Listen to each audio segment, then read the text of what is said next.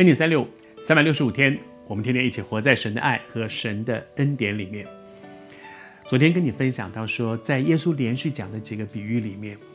我看到一个爸爸的心，一个父亲的心，用各样的方法，我只有一个目的，就是要挽回我的孩子。这是耶稣的心，这也是耶稣体会天父的心。我想，我们中间很多为父为母的人，你能够体会那样的感觉。大概我们不会说，我的孩子走错路，做了一件错的事情，我讲一遍，他不改不改，我就打死你；不改不改，把你赶出去。不会，我们总是希望再给他一个机会，再挽回他，再挽回他，再挽回他。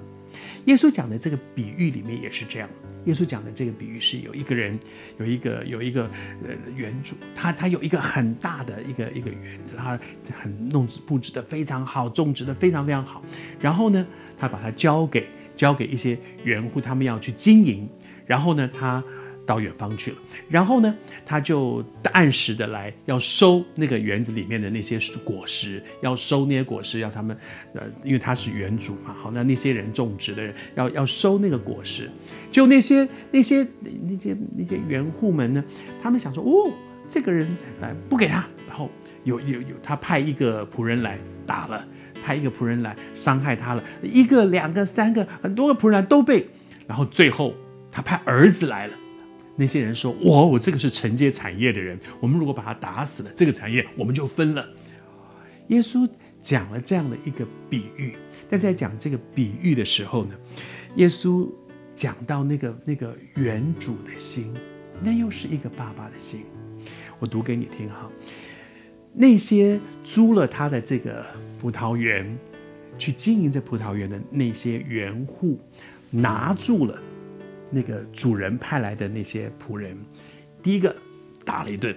第二个呢杀了一个，第三个呢用石头打死。我在想，如果我是那个那个那个老板哈，我派第一个去，你把他打回来，我就回去修理你了。但是没有，主人派第二个去，主人派第三个去，甚至最后派儿子去。我想，其实耶稣讲这个比喻的时候，他心里面想的是犹太人。犹太人是神的选民，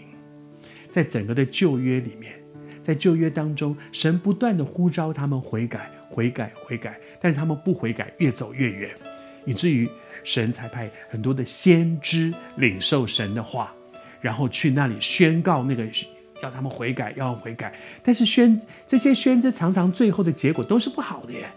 所以很多先知最后就是受到很大的，甚至他们有人是被锯死的，有人被各式各样的一些情况。先知的情况其实是很很多人是为，就这就是殉道，为神托付给他们的殉道。而在那个过程当中，耶稣讲的这个比喻，是许多这些应该悔改的人，却不愿意悔改。主总是一再的给机会。我还是说，每次我读到这边的时候，我总是觉得主在对我说：“寇绍恩。”我也在等你，你知道吗？我也给你很多的机会，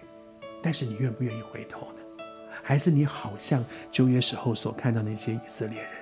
总是应着景象，神给一个机会、两个机会、三个机会，甚至连耶稣基督他儿子的命都给了我们，但是我愿不愿意悔改？还是我至今仍然在这里应着景象，